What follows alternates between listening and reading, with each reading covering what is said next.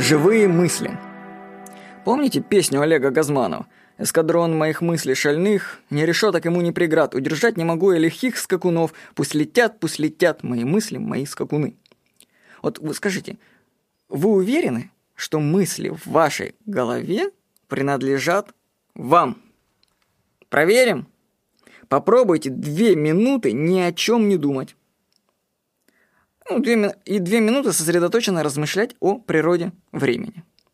Подавляющее большинство людей не сможет выполнить эти задания или найдет причины даже не попробовать. Получается, что никакого контроля над мыслями у человека нет. Мысли они сами по себе. Если вы хотите опровергнуть мое это утверждение, то вернитесь к заданиям и попробуйте две минуты ни о чем не думать. Попробуйте, ну, всего лишь две минуты. Я могу поспорить, что не получится сходу. Кстати, я уже добился состояния, что я могу ни о чем не думать. Мы наблюдатели, а мысли генерируют ум и наши субличности.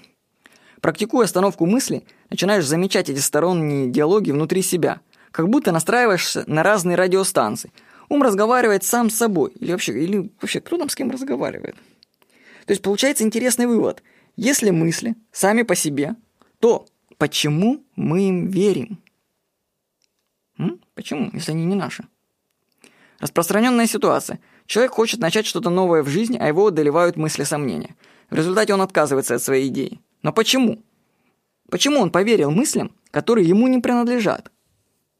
Сами-то мысли понять можно, их все устраивает, зачем что-то менять. Но человек при чем? Отнеситесь к мыслям, как к живым существам, населяющим ваш ум.